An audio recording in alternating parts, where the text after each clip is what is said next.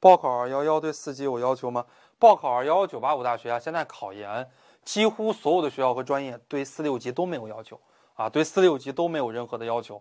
大家呢可以看看招生简章啊，比方说你想考北师大，你登录北京师范大学研究生院官网，你去下载一个招生简章啊，下载一个招生简章里边，它就会有你这考的这个专业，还有一些具体的要求。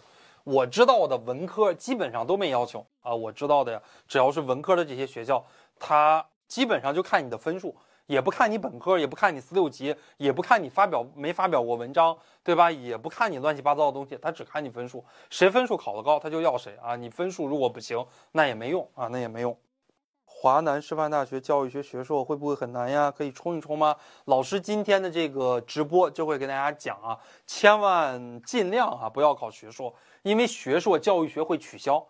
呃，我敢有一个预言哈，学硕教育学你考一年，你读三年，在你没毕业之前三四年之内，学硕教育学一定会取消。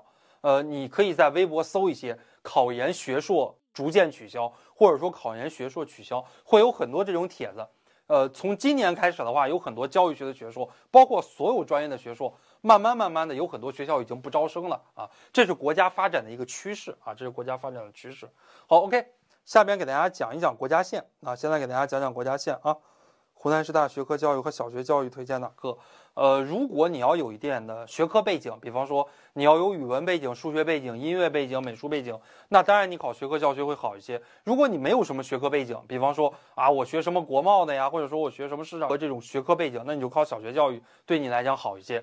哎，所以你看，我们的考研是一件很专业的事情，呃，并不说，并不能问啊，你说这个学科教育跟小学教育哪个好？如果是不了解的老师，可能就告诉你学科教育好，或者告诉你小学教育好。我们考研呀，这些没有好不好，包括考研各个学校也都没有好和坏这个之分，必须得适合你的才更好。哎，所以这个考研的答疑啊，也是一件非常具有专业性的事情啊。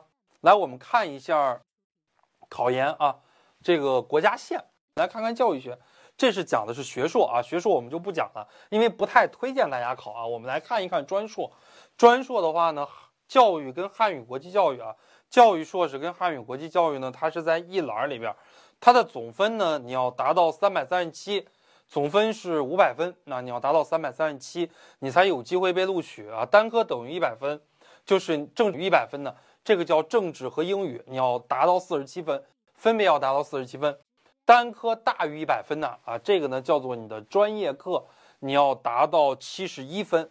哎，很多同学一乐，咦呀，这一百五十多分，我考七十多分不就可以了吗？对吧？这一百分我考四十七分不就可以了吗？这不挺简单吗？对吧？这五百分我考三百多分不就可以了吗？事实上并不是这个样子的啊。我们来看看考研要过几个线，第一个线政治的线，第二个线英语的线，第三个线专业课一的线啊，第四个线专业课二的线，第五个线啊，你的总分还要过一个线。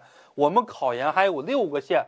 第六个线叫做复试线，啊，这个学校，你比方说你考华中师范大学学科思政，他也考，那么你们华中师范大学学科思政，你们要进行大排名的考研，其实是一件很难很难的事情。为什么呢？因为你这六个线必须得同时过了，你才能考上研究生。我告诉你，你只要一个线没有过，比方说有些同学英语不好，英语的四十七，你英语考了四十六，你其他全满分，上不了。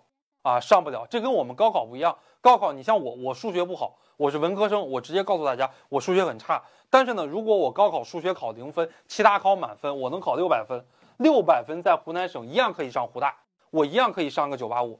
但是你考研不行啊，考研它既取决于你最短的这块板儿，也取决于你最长的这块板。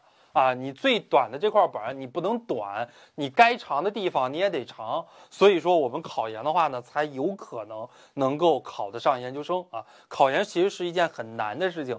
我们考研的话呢，分成 A 区和 B 区啊，大家可以看到 A 类考生、B 类考生。什么是 B 区啊？我们待会儿会给大家展示一下这个 B 区。